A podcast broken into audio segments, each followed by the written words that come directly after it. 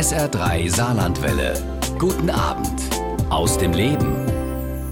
Vor 50 Jahren gingen in ganz Deutschland Studenten auf die Straße. Sie wollten das Land verändern, weg mit dem Mief und der Spießigkeit unter anderem. Es gab Demos und Krawalle und wir unterhalten uns heute Abend bei SA3 aus dem Leben über die 68er Bewegung mit dem Politikwissenschaftler Wolfgang Kraushaar.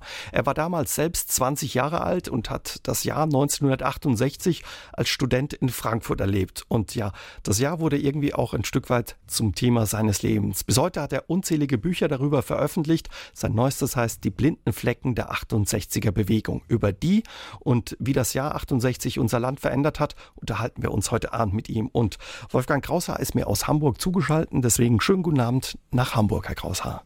Ja, schönen guten Abend nach Saarbrücken, Herr Jäger. Schön, dass Sie sich Zeit für uns, ja, für mich und meine Hörer nehmen. Lassen Sie uns gleich mal reingehen in dieses Jahr 68. Was war damals los in Deutschland? Äh, da war einiges los, ein besonderes Jahr damals auch. Äh, das kann man wohl sagen. Also es fällt im Nachhinein äh, schwer, das überhaupt alles in Worte fassen zu wollen, weil dieses Jahr ist einfach so übervoll an Ereignissen, Impressionen gewesen. Und insofern ist es wahrscheinlich auch kein Zufall, dass man auch noch nach einem halben Jahrhundert darüber kontrovers reden kann, sich streiten kann. Und äh, das ist äh, sozusagen ein Thema geblieben, für mich jedenfalls, das mich dann die ganzen Jahrzehnte über, nicht hauptsächlich, aber immer mal wieder auch beschäftigt hat und äh, das wie eine Herausforderung gewirkt mhm. hat. Das macht es für uns heute Abend auch so spannend und interessant, weil Sie ein, ja, ein Zeitzeuge auch sind, eben das wirklich an der Uni in Frankfurt ein Stück weit miterlebt haben.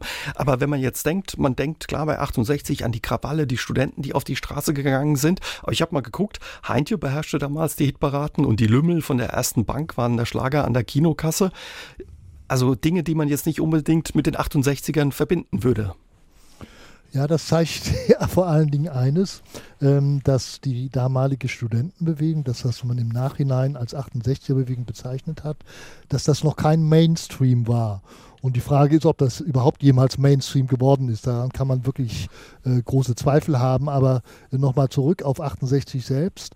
Äh, wenn man die ganze Popmusik und die Schlager und der damaligen Zeiten, auch die Filme, die populären Filme, äh, die Trivialfilme sich anschaut, äh, dann merkt man, äh, dass es da kaum Spuren eigentlich gibt der Musik, die wir eben gerade gehört haben. Also von Santana oder die den, Beatles. Ja. Die Beatles natürlich schon, ähm, aber so ein Stück Revolution ist auch eher selten gespielt worden, ja. Denn das war ja auch in gewisser Weise schon programmatisch, das war ja fast eine Parole.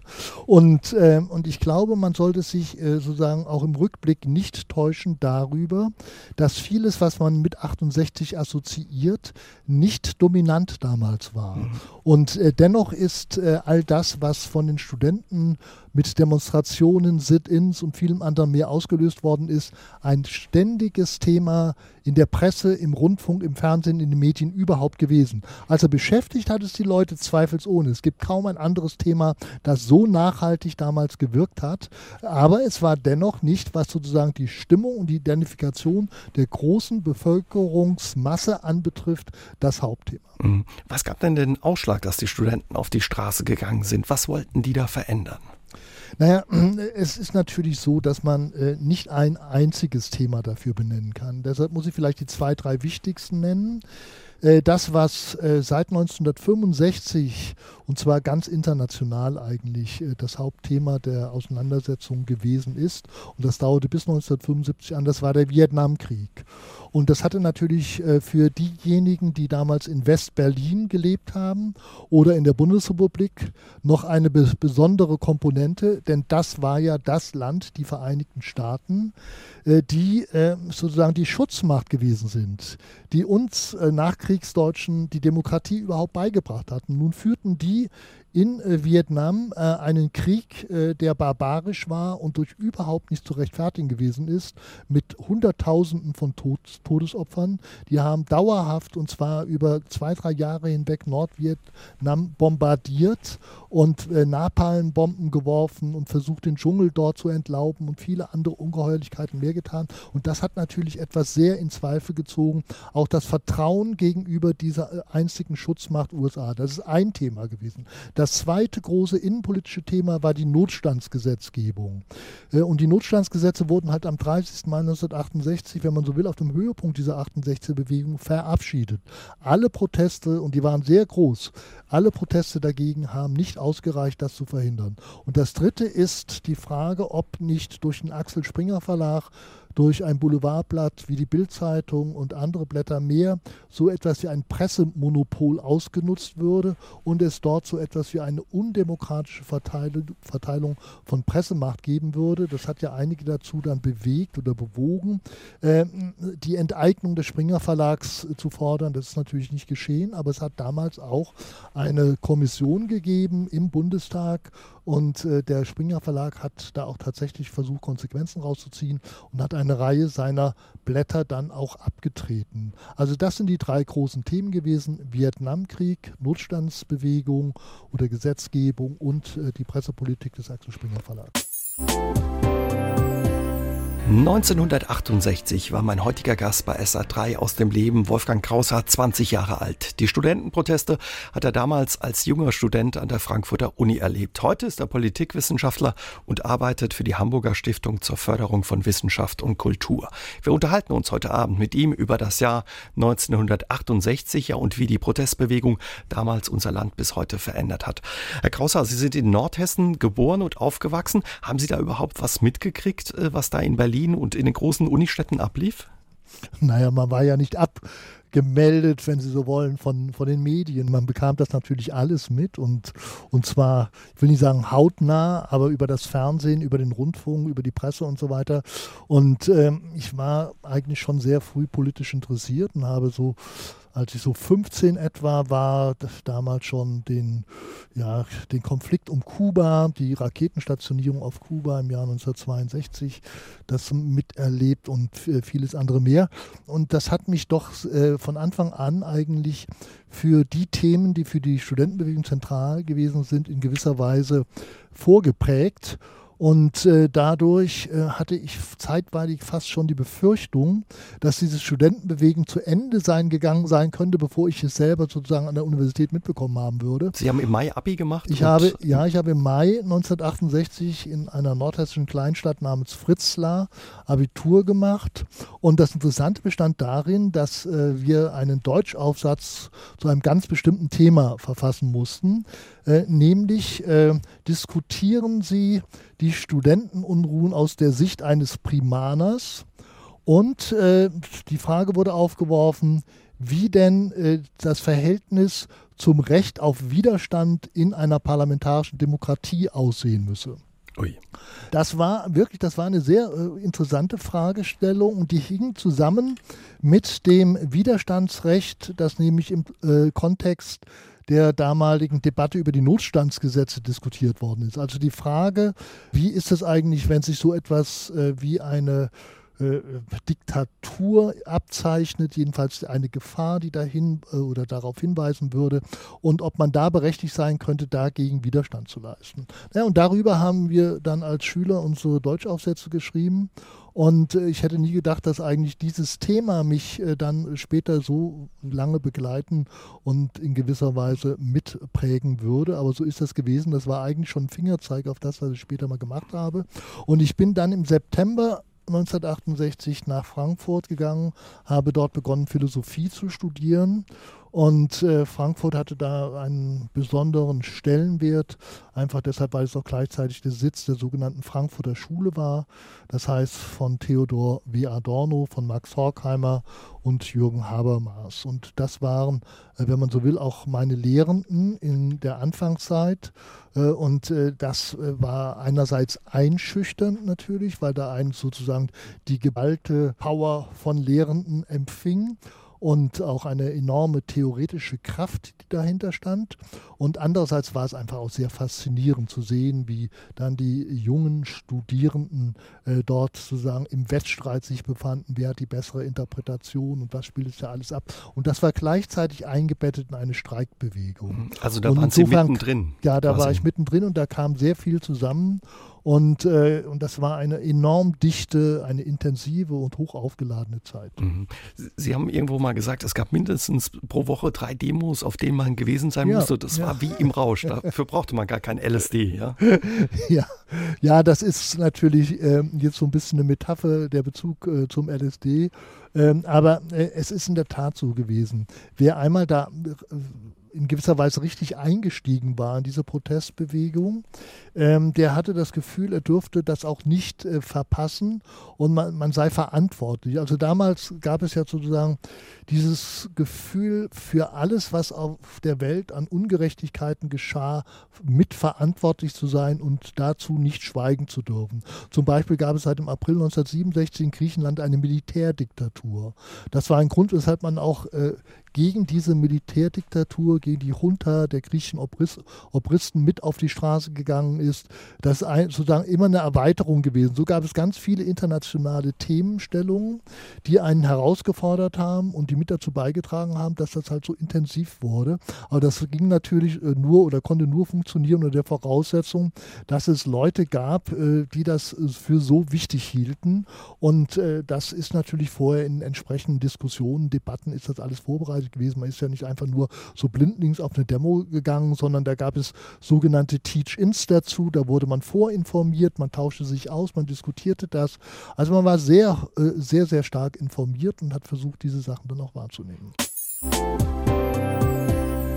Der Politikwissenschaftler Wolfgang Kraushaar gilt als Chronist der 68er Bewegung. Bereits 1977 publizierte er seine erste Chronologie der Studentenbewegung und sein neuestes Buch beschäftigt sich mit den blinden Flecken der 68er Bewegung. Heute Abend ist er mein Gast bei SA3 aus dem Leben und mir aus Hamburg zugeschalten. Und ja, wenn wir über das Jahr 68 und die Studentenbewegung reden, müssen wir auch ein Stück weit über die Musik reden, denn ja, die, das Jahr 68 wäre ohne die Musik nicht zu denken. Dieses Lied, was wir eben gehört haben, Ohio Ohio.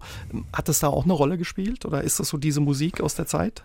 Ja, das ist auf jeden Fall eine Musik und zwar eine sehr wichtige Musik oder ein sehr wichtiges Stück aus dieser Zeit, wenngleich es erst nach äh, der eigentlichen 68er-Bewegung komponiert und getextet worden ist, nämlich im Mai 1970. Es hatte aber einen unmittelbaren Zusammenhang mit der amerikanischen Studentenbewegung, die sehr aktiv war in ihren Protesten gegen den Vietnamkrieg. Und zwar hat sich da Folgendes abgespielt. Ähm, in äh, der Kent äh, State University im US-Bundesstaat Ohio äh, gab es eine große Demonstration gegen die Ausweitung des Vietnamkrieges auf Kambodscha. Und äh, das äh, spielte sich ja alles unter der Regentschaft von US-Präsident Richard Nixon ab. Und äh, da wurden halt Nationalgardisten gegen diese völlig wehrlosen Studenten eingesetzt. Und die haben zur Waffe gegriffen und haben vier dieser Studenten erschossen. Und zwar am helllichten Tag. Und das hat äh, zu, einem, äh, wahn, zu einer wahnsinnigen Welle der Empörung geführt in den USA.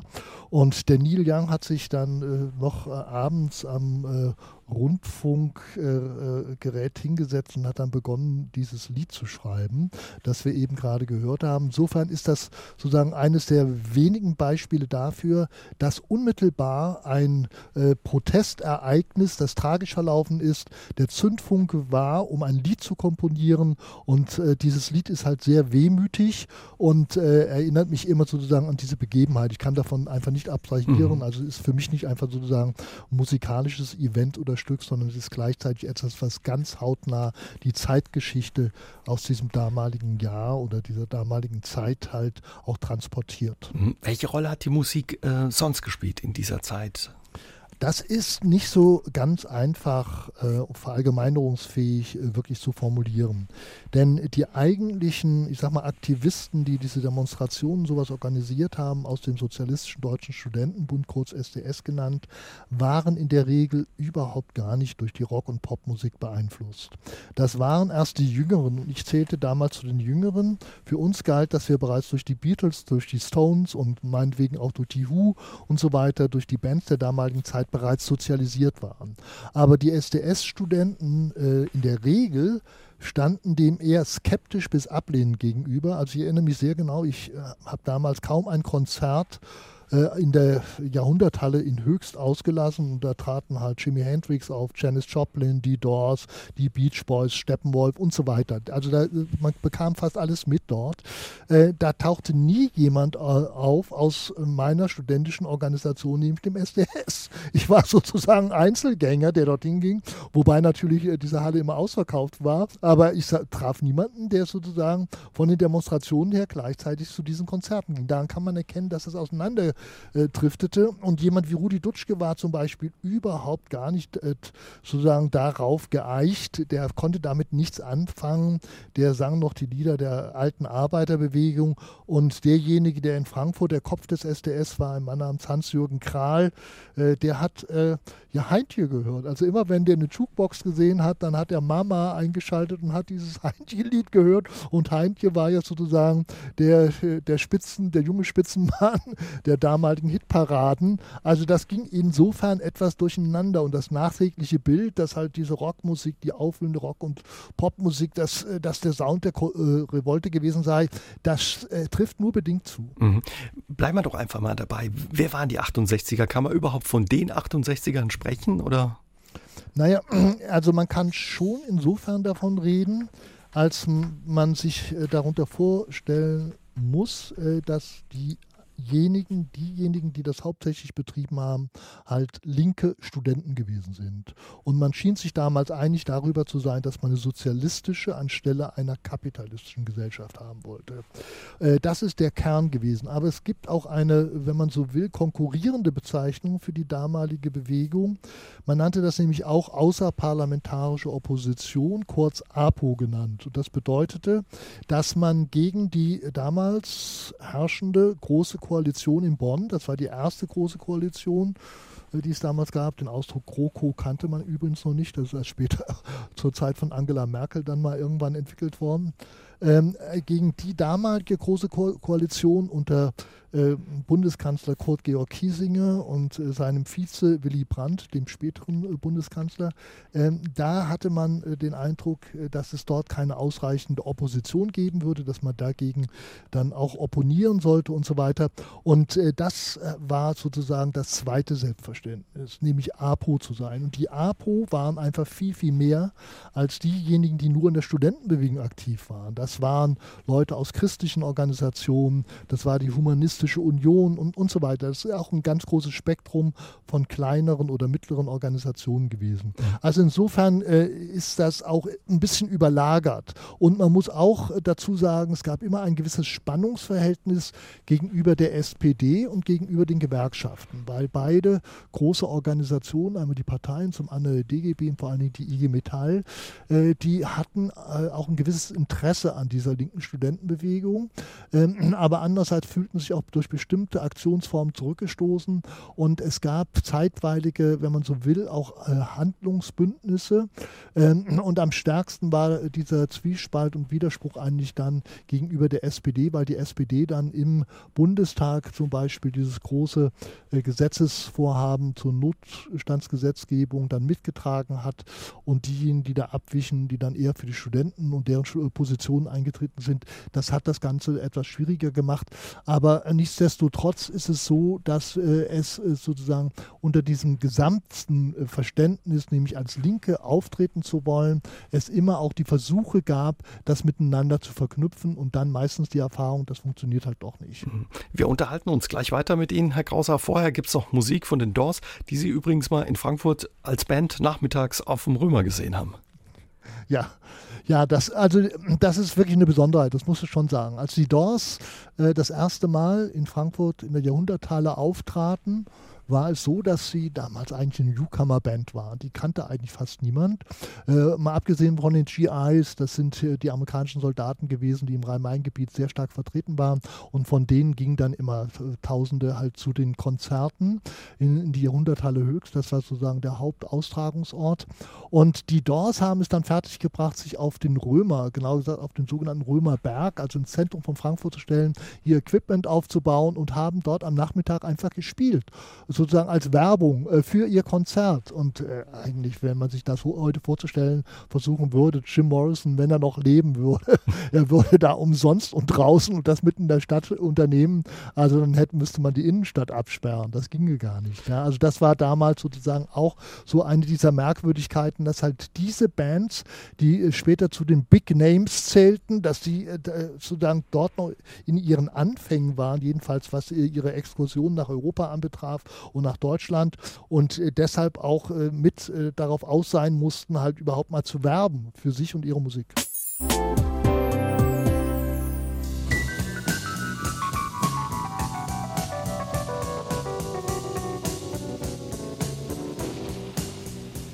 The Doors bei SA3 aus dem Leben. Die Band hat mein heutiger Gast, Wolfgang Kraushaar, ja, 68 auf dem Römer in Frankfurt spielen gehört. Da waren sie noch relativ unbekannt. Da kommen wahrscheinlich bei Ihnen Erinnerungen hoch, Herr Kraushaar. Ja, das ist natürlich so. Äh, also für mich ist das schon äh, alles eingebettet in äh, die, die Wahrnehmung der damaligen Rockmusik. Und also was besonders angesagt war, ist ja die psychedelische Musik. Die kam ja aus Kalifornien. Das war im Grunde genommen sowas wie die Begleit, die, die, die Sound-Begleitformation der Hippie-Bewegung. Ja? Und das muss man irgendwie mit so im Kopf haben. In Europa hat man das zunächst mal gar nicht so richtig wahrgenommen. In Kalifornien Kalifornien hatte sich das ja mit diesem berühmten Summer of Love 1967 bereits alles ausgebildet.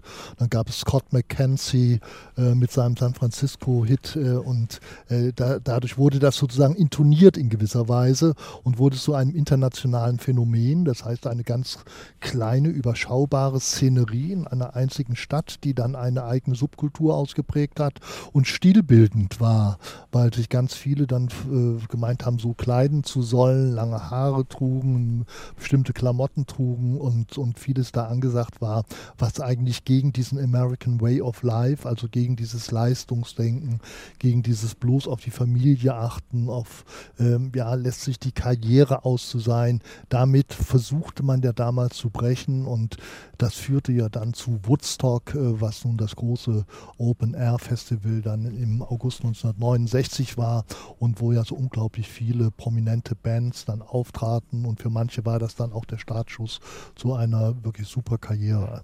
Sie haben es angesprochen, viele wollten ein Stück weit auch mit äh, den Familien oder dem Lebensgefühl in den Familien brechen. Wie war das bei Ihnen? Sie sind in einer Kleinstadt in Nordhessen aufgewachsen. Ihr Vater war Kfz-Mechaniker. Ihre Mutter hatte ein Lebensmittelgeschäft. Gab es da Konflikte? Ich glaube, Konflikte gibt es wahrscheinlich in, in jeder, jeder, Familie. In jeder Familie, das gehört mit dazu.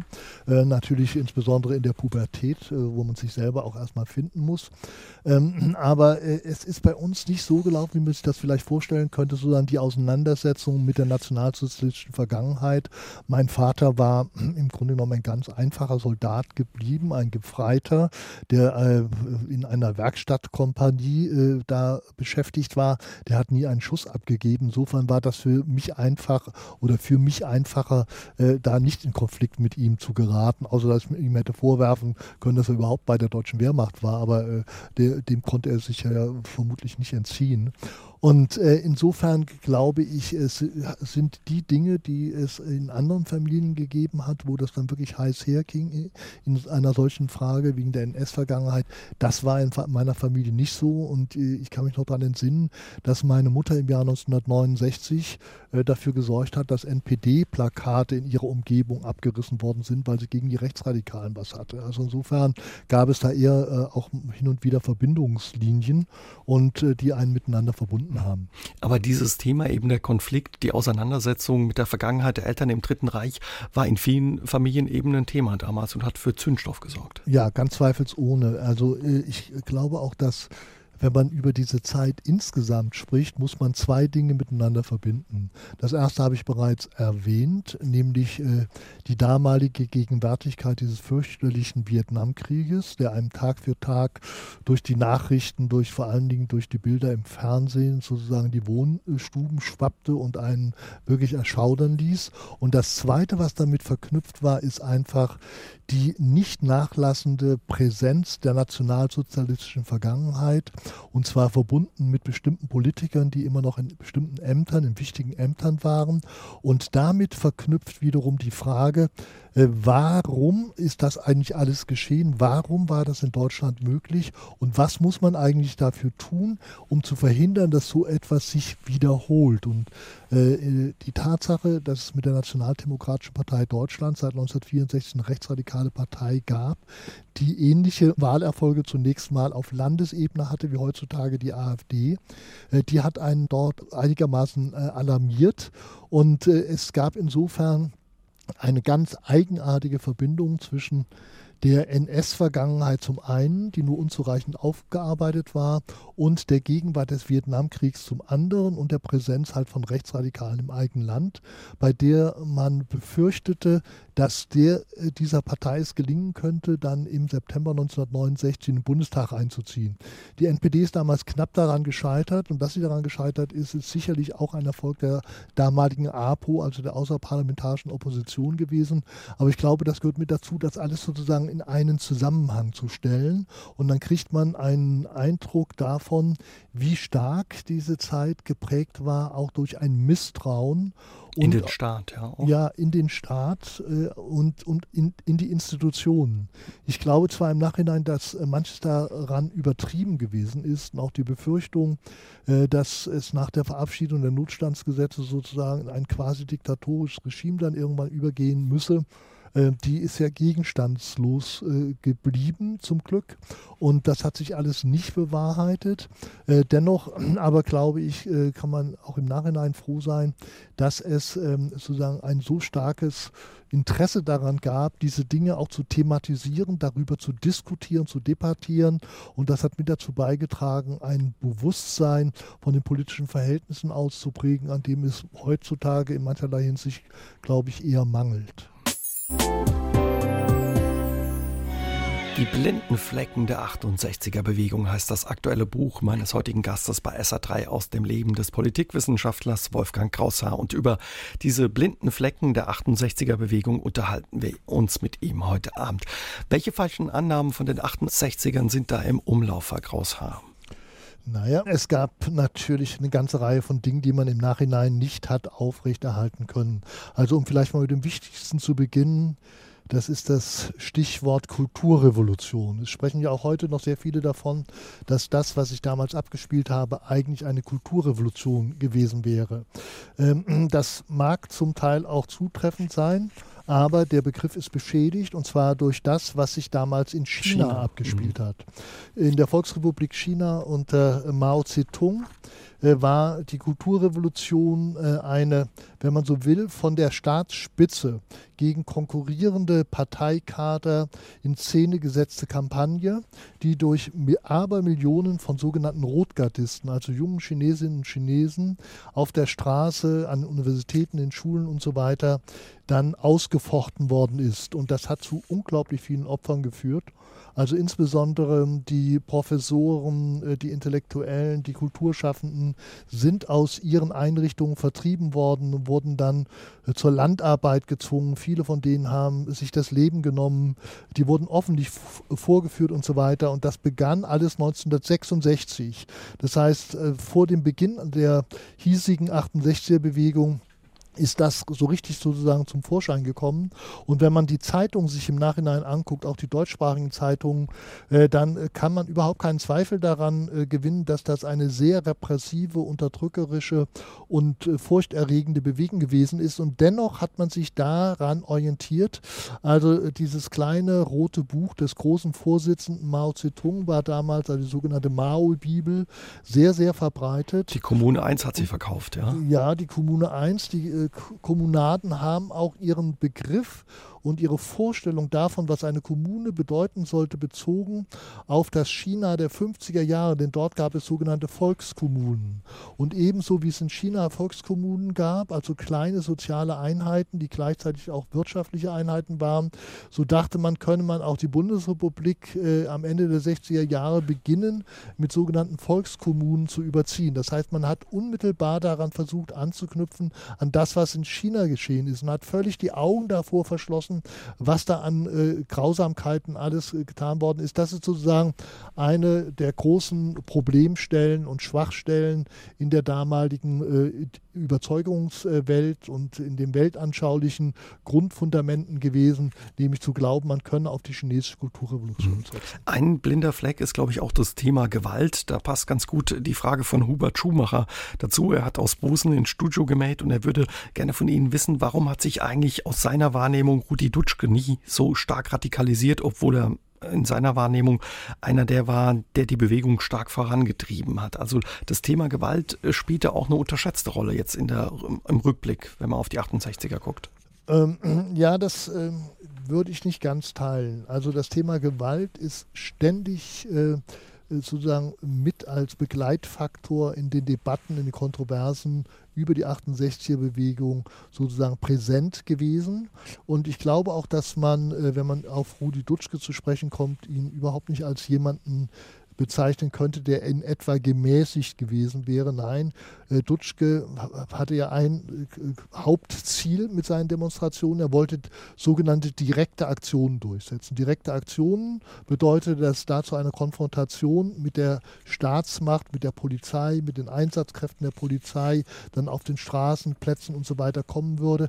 Also das war eine sehr offensive äh, Haltung und da hing sehr vieles von ab, weil man natürlich auch wusste, ziemlich genau einschätzen konnte, dass erst in dem Moment, wo irgendwas äh, passiert ist, äh, dann auch äh, die entsprechende Resonanz in den Massenmedien zu verzeichnen sein würde. Wenn man nur brav demonstrieren würde, das war ja die Erfahrung über Jahre hinweg gewesen, würde sich gar nichts tun. Und so hat man damit eigentlich mit diesem Moment auch etwas gespielt. Und das war auch gleichzeitig ein Spiel mit dem Feuer. Und das war nicht unproblematisch. Und Dutschke ist ja derjenige, der als erster im äh, deutschen Sprachraum überhaupt von einer Stadtguerilla gesprochen hat. Und zwar bereits im Februar 19 1966. Und er ist anderthalb Jahre später, nämlich im September 1967 in Frankfurt, bei einer SDS-Delegiertenkonferenz sogar dazu übergegangen, zu fordern, dass sich äh, der SDS, also die wichtigste Studentenorganisation, äh, dass diese Organisation umorganisieren müsse in die Form einer Art von Sabotage und Verweigerungsguerilla. Das war sein Ausdruck dafür. Und er wollte das, was Che Guevara in Lateinamerika, zunächst in Kuba und dann in Bolivien versucht hatte umzusetzen, nämlich eine Landguerilla aufzubauen. Äh, und er meinte, dass man das in gewisser Weise dann auch übersetzen müsste auf die sogenannten Metropolen und auch in den Städten Guerilla-Formationen aufbauen müsse. Und das ist natürlich etwas, was Gift gewesen wäre für eine parlamentarische Demokratie, bei der wir froh sein konnten damals, dass wir die nun endlich mal nach 1945 bekommen hatten. Insofern äh, lassen sich diese Dinge halt mit Dutschke doch nur in einer problematischen Weise beschreiben, obgleich andererseits er als eine doch wirklich sehr überzeugte und christlich geprägte Figur äh, auch äh, sicherlich manches dazu beigetragen hat, dass es diese Bewegung überhaupt gegeben hat. Nicht ohne Grund ist er sozusagen die Zentralfigur gewesen und durch seinen frühen Tod infolge des Attentats, das am grünen Donnerstag 1968 auf ihn verübt worden war, ist er auch eine tragische Figur geworden. Über die Studentenbewegung von 1968 unterhalten wir uns heute Abend bei SA3 aus dem Leben mit dem Politikwissenschaftler Wolfgang Krauser und vor allen Dingen auch über die blinden Flecken der 68er Bewegung. Herr Krauser, ist es auch so ein blinder Fleck, ja, das Thema Antisemitismus in der 68er Bewegung doch eine andere Rolle gespielt hat, als viele erwarten würden? Also ich muss mich da selber mit einbeziehen, ähm, denn wenn mich damals jemand gefragt hätte danach, ob irgendjemand, der mit mir zusammen auf die Straße gegangen ist, um zu demonstrieren, zu protestieren, antisemitisch, also judenfeindlich eingestellt gewesen wäre, dann hätte ich das vermutlich verneint. Also äh, zu meinem damaligen Bild der 68er-Bewegung oder der damaligen Studentenbewegung gehörte das überhaupt nicht. Aber inzwischen weiß ich halt, weil ich selber auch darüber geforscht habe, natürlich ich nicht alleine, wir haben auch eine ganze Menge Menge anderer gemacht. Sehr vieles darüber. Und das, was mich am meisten erschüttert hat, ist, dass eine Gruppe, die nannte sich Tupamaros West-Berlin, die 1969 in Berlin gegründet worden ist, dass die einen Anschlag, einen Bombenanschlag auf das jüdische Gemeindezentrum in äh, der Fasanenstraße in Berlin-Charlottenburg unternommen haben. Das noch bei einer Gedenkfeier für die Opfer der sogenannten Reichskristallnacht am 9. November 1969. Diese Bombe, die man da während der Veranstaltung, zu der es 250 Gäste gab, auch mit dem regierenden Bürgermeister, dem äh, Vorsitzenden der jüdischen Gemeinde, Herrn Galinski und vielen anderen mehr.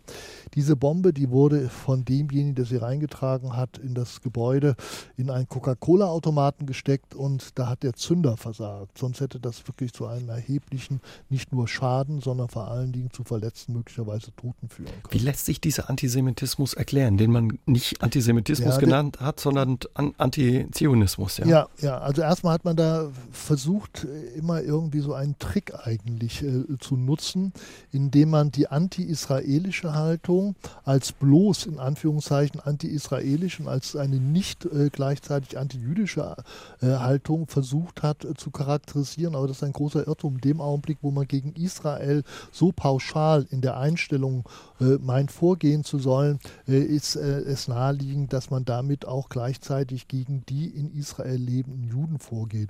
Und das war in dem Fall ohnehin so, weil es ja gleichzeitig verbunden war mit einem bestimmten Signaldatum, äh, weil man sich damit eigentlich auch gegen die Opfer des Nationalsozialismus äh, gerichtet hat und eigentlich die Axt an die Wurzeln der Nachkriegsdemokratie äh, legte. Und äh, warum das so gekommen ist, ist nicht so einfach zu beantworten. Ich glaube, einen maßgeblichen Grund hat gespielt der sogenannte oder tatsächliche Sechstagekrieg vom Juni 1967, als es nämlich Israel gelungen war, Ägypten und andere arabische Staaten dann zu besiegen und dadurch auch Geländegewinne und Gebietsannexionen zu verzeichnen. Und mit einem Mal waren diejenigen, die zuvor sozusagen das Land der Opfer verkörpert hatten, äh, zu einem Land der Täter geworden. Und das hat es auf jeden Fall denjenigen, die Israel und den dort lebenden Juden nicht wohlgesonnen waren, erleichtert, die Position zu wechseln. Und äh, man muss auch hinzufügen und erwähnen, dass äh, die dann äh, äh diese Bombenanschläge und andere Dinge unternommen haben, 1969, 70 und später auch im Rahmen der RAF, äh, die sind ausgebildet gewesen. Und zwar von den Palästinensern in Jordanien. Also von Palästinensern, die zuvor aus ihrem Heimatland Palästina äh, und äh, dem äh, auf diesem Boden dann 1948 gegründeten Staat Israel ja auch vertrieben worden waren. Und damit haben sich halt deutsche Studenten halt zusammengetan und ließen sich dort ausbilden, kehrten zurück und haben dann für die Palästinenser eigentlich gekämpft. Und ohne da in irgendeiner Weise Skrupel zu haben. Und das war mehr als nur bedenklich. Und das hat mit dazu geführt, dass vielleicht alte sozusagen ähm, durch die Vorgängergeneration, durch die Eltern Elterngeneration übertragene Einstellungen reaktiviert worden sind. Aber das ist nicht wirklich gut erforscht, das kann man nur so vermuten. Und ob das wirklich so stimmt, also mir ist es jedenfalls äh, im Jahr 2004 gelungen, denjenigen ausfindig zu machen, die die Bombe ins jüdische Gemeindehaus getragen hatte, den ausführlich dazu befragen. Der hat mir ein Geständnis auf Band gesprochen, konnte daraus dann ein Buch machen. Und das war für mich alles sehr äh, überraschend, äh, in welcher Deutlichkeit das da zutage getreten ist. Aber man darf nicht den Fehler begehen und jetzt sozusagen diese diese ganze 68er-Bewegung im Nachhinein als antisemitisch charakterisieren zu wollen. Das ist sie definitiv nicht gewesen. Aber es hat solche Spitzen gegeben und, äh, und deshalb äh, ist es äh, sozusagen etwas, was man im, im, großen Zusammenhang mit reflektieren muss. Und wenn man ähm, eine Bilanz ziehen will, gehört das mit dazu, dass man auch sozusagen diese negativen blinden Flecken, dass man die auch mit versucht aufzudecken. Die 68er polarisieren bis heute. Wir unterhalten uns heute Abend darüber bei SA3 aus dem Leben mit dem Politikwissenschaftler Wolfgang Krauser. Herr Krauser, wie geht's Ihnen damit, wenn man im Moment hört, dass junge Konservative wie Jens Spahn zum Beispiel das Erbe der 68er als Zumutung sehen oder Dobrindt eine konservative Revolution fordert und das Abräumen von 68er werden, ganz zu schweigen von Meutken von der AfD, der ja von der versifften 68er Bewegung redet. Wie geht's Ihnen damit und wie ist das zu erklären? Ja, das sind zwei unterschiedliche Fragen, die Sie damit mhm. aufwerfen. Ähm, das erste ist, es tangiert mich nicht sonderlich, weil es äh, allesamt äh, ziemlich unqualifizierte Äußerungen sind. Dazu kann man Klügeres sagen, durchaus Kritisches. Äh, dagegen habe ich gar nichts. Aber wenn, dann sollte das qualifiziert sein. Und das ist in den genannten drei Fällen allemal nicht der Fall gewesen.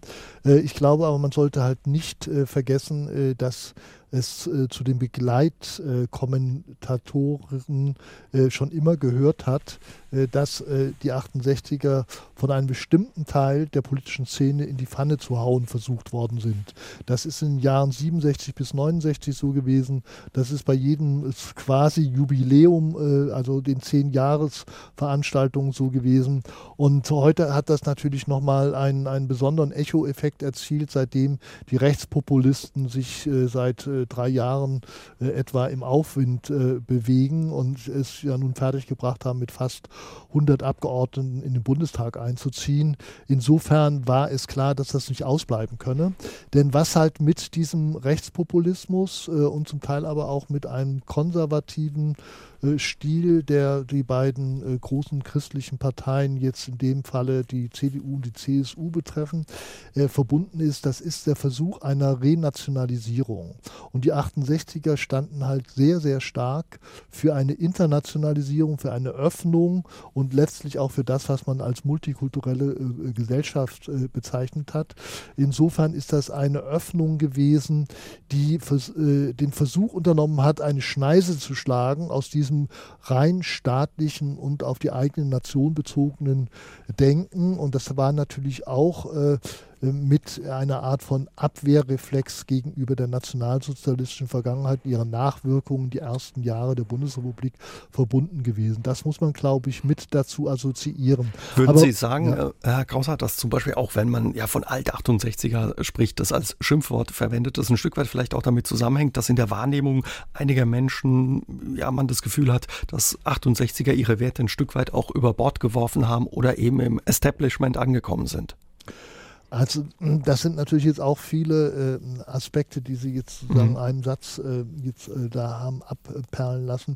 Ich glaube, es gehört äh, zum Schicksal jeglicher Bewegung, dass ein Teil davon sich überlegt, dann irgendwann andere Wege zu gehen äh, und, und es wäre äh, sozusagen irrsinnig zu glauben, man könnte Leute sozusagen darauf vergattern, ein Jahrzehnt nach dem anderen Jahrzehnt immer wieder dieselben Dinge zu denken, die man mal in der Jugendzeit gedacht hat. Das, das ist natürlich nicht äh, der Fall. Und äh, ich äh, habe äh, den Eindruck, dass es äh, sozusagen so Kohorten gibt, die nach wie vor in diesem Denken auch wirklich ein Stück weit verfangen sind. es gibt andere, die versuchen, das zu verteidigen und auch legitimerweise zu verteidigen. Und es gibt wieder andere, die schon früh damit begonnen haben zu sagen, das geht mich alles nicht mehr an. Ich habe mich davon sozusagen abgelöst, vertrete inzwischen andere politische Anschauung. Aber wo es dann bitter wird, ist, dass ehemalige prominente äh, Akteure der damaligen Bewegung äh, heute sozusagen mit äh, mehr oder weniger fliegenden Fahnen zur AfD oder zu Pegida übergelaufen sind und jetzt sozusagen in Sachen Rechtskonservatismus machen und vor allen Dingen so das Hohelied äh, der, der Nation pflegen. Ja? Wie ist das zu erklären? Äh, das ist natürlich äh, ein Stück weit ein Rückfall.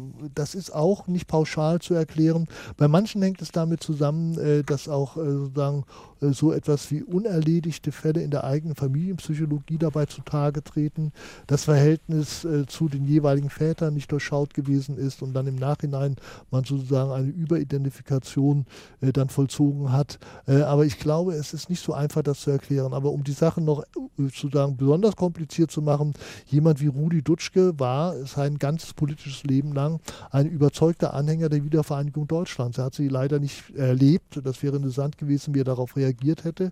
Aber der hat bereits auf dem Höhepunkt der damaligen Studentenbewegung in Berlin, hat er sozusagen ein Modell sich ausgemalt, dass es nämlich zu einer Wiedervereinigung Deutschlands, also der beiden deutschen Staaten Bundesrepublik und DDR, unter linken Vorzeichen kommen könnte. Und das ist natürlich etwas, was völlig unrealistisch war. Und äh, vor allen Dingen der Gedanke, man könne aus West-Berlin eine befreite Stadt West-Berlin machen, eine Räterepublik dort ausrufen und das sozusagen zum Kernzentrum für einen Wiedervereinigungsprozess zu machen. Ich meine, äh, allein die Alliierten hätten da was dagegen gehabt. Also schon aus machtpolitischen Gründen wäre das nicht möglich gewesen, geschweige denn, äh, dass man dafür politische Mehrheiten hätte äh, gewinnen können. Also das war sehr, sehr unrealistisch. Ähm, und dennoch kann man oder sollte man das erwähnen, weil man sehen kann, dass es damals auch sozusagen eine nationale Ader bei einigen exponierten 68ern bereits gegeben hat. Insofern ist vielleicht nicht ganz so überraschend, dass dann nach einigen Jahrzehnten dann äh, doch ein paar sich gedacht haben, überlegt haben, ob sie da nicht lieber hin zurückkehren sollten und sich insofern jetzt äh, dem Rechtspopulismus angeschlossen haben. SA3 aus dem Leben, heute Abend mit dem Politikwissenschaftler Wolfgang Krauser und mit dem haben wir uns über das Jahr 1968 unterhalten, heute Abend hier bei SA3 aus dem Leben und wollen zum Schluss klären, ja, was von der 68er Bewegung bleibt. Was würden Sie sagen, Herr Krauser, was sind die Erfolge der 68er? Also ich glaube, politisch hat die 68er Bewegung in einem unmittelbaren Sinne sehr wenig erreicht. Ähm, aber sie hat soziokulturell die Gesellschaft als Ganzes sehr stark beeinflusst und zwar darüber, dass sie ja gleichzeitig so etwas wie eine Jugendbewegung gewesen ist. Und wenn man sich dieses große Modell dieser Kommunen, über das wir ja schon gesprochen haben, eher so ein bisschen negativ eingefärbt. Ähm, wenn man sich das vor Augen führt und sich überlegt, was sich in den 70er Jahren dann abgespielt hat, dass äh, zwar die meisten äh, sozusagen dieses radikale Modell nicht bevorzugt haben, aber Wohngemeinschaften gegründet haben und in Rechnung stellt, dass es Hunderttausende von Wohngemeinschaften gegeben hat und dass damit verbunden war eine völlige Veränderung des Zusammenlebens junger Leute, also nicht nur von Studenten, auch von Schülern, von äh, Auszubildenden und so weiter, die damit eine andere Form der Alltagspraxis, eine andere Beziehung zu den Geschlechtern, alles Mögliche dann ausprobieren konnten und nicht mehr unter diesem äh, doch sehr starren Regiment der eigenen Eltern oder anderer gestanden haben. Das hat diese Gesellschaft doch maßgeblich verändert. Das hat sozusagen ein neues Freiheitsgefühl ausgeprägt. Und äh, man darf auch nicht vergessen, äh, dass es so ab Ende der 60er Jahre einen enormen äh, Input gegeben hat an Bürgerinitiativen. Äh, bis 1975 sind ungefähr 50.000 Bürgerinitiativen gegründet worden bundesweit. Äh, und dort wurde äh, der Versuch unternommen, mit diesem radikal-demokratischen Impetus auf einer lokalen, auf einer regionalen Ebene dann ernst äh, zu machen. Man wollte da nicht unbedingt die große Revolution verwirklichen, aber man wollte die Dinge, die da im Argen lagen, dann auch vor Ort, äh, die wollte man beheben und hat dafür Gleichgesinnte ge gesucht. Und das hat sicherlich mit dazu beigetragen, dass sich äh, die politische Landschaft auch sehr stark verändert mhm. hat.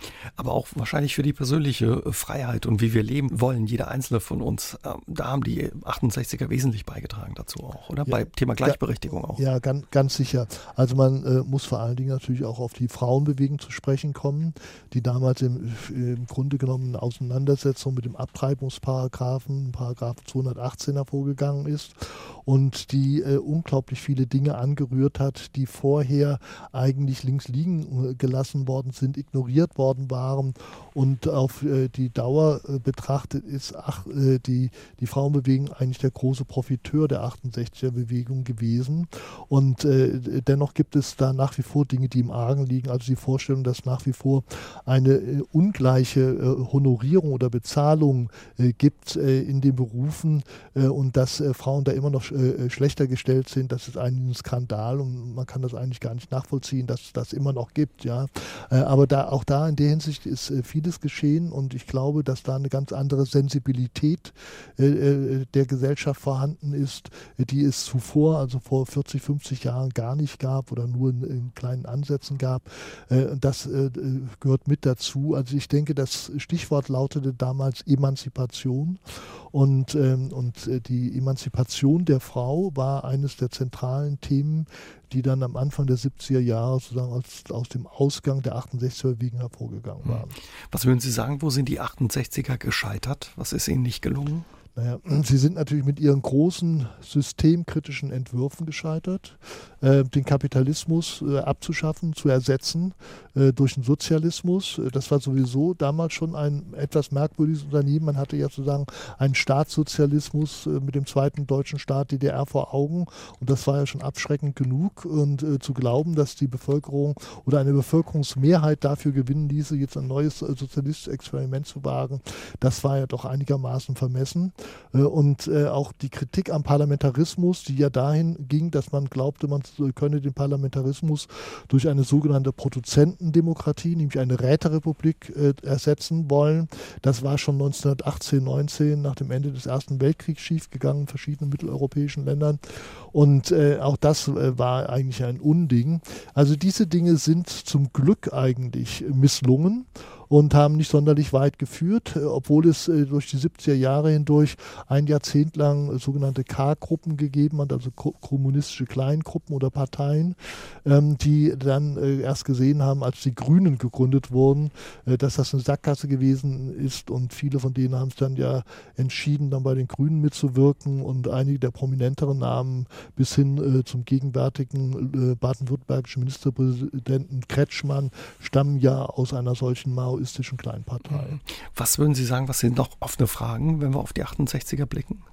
Ach, es gibt äh, viele Dinge, die nicht wirklich gut geklärt sind. Ähm, also eines haben wir ja schon kurz angerührt, also die Frage, wie es eigentlich mit diesen Komponenten Nationalität und Internationalität äh, ausschaut. Also damals war die Begeisterung für die Länder der dritten Welt groß, aber die Frage eigentlich, was mit dem eigenen Land geschehen sollte, mit der deutschen Spaltung und so weiter, das war ein Tabuthema und da haben sich viele gemeint, drum herum mogeln zu können und die wurden dann irgendwie wie auf dem falschen Fuß erwischt, als dann auf einmal 1989 die Mauer fiel und dann die DDR implodiert, es die deutsche Einigung gab. Das war alles sozusagen in der 68er Optik überhaupt nicht vorgesehen. Und insofern sind auch die Dispositionen, die Einstellungen, was diesen Komplex anbetrifft, die sind nach wie vor nicht hinreichend erforscht. Da gibt es manches zu machen. Ein anderes heikles Thema ist sicherlich auch immer äh, die Beeinflussung durch Geheimdienste. Äh, es gab äh, damals unheimlich starke Tendenzen dazu, seitens des Verfassungsschutzes die Studenten zu überwachen. Aber es gab halt äh, auch sehr viele Ansätze dazu, seitens der Staatssicherheit der DDR halt äh, diese Dinge und diese Strömungen zu unterminieren und Leute auf die eigene Seite rüberzuziehen. Das ist auch nur unzureichend erforscht. Also insofern gibt es auch in dieser Hinsicht immer noch blinde Flecken. Dann vielen Dank. Ähm Herr Kraushaar, für das Gespräch heute Abend. Sie bleiben an dem Thema dran. Dankeschön, dass Sie sich die Zeit für uns genommen haben. Danke für Ihre Fragen. SR3 aus dem Leben. Immer dienstags im Radio, danach als Podcast auf sr3.de.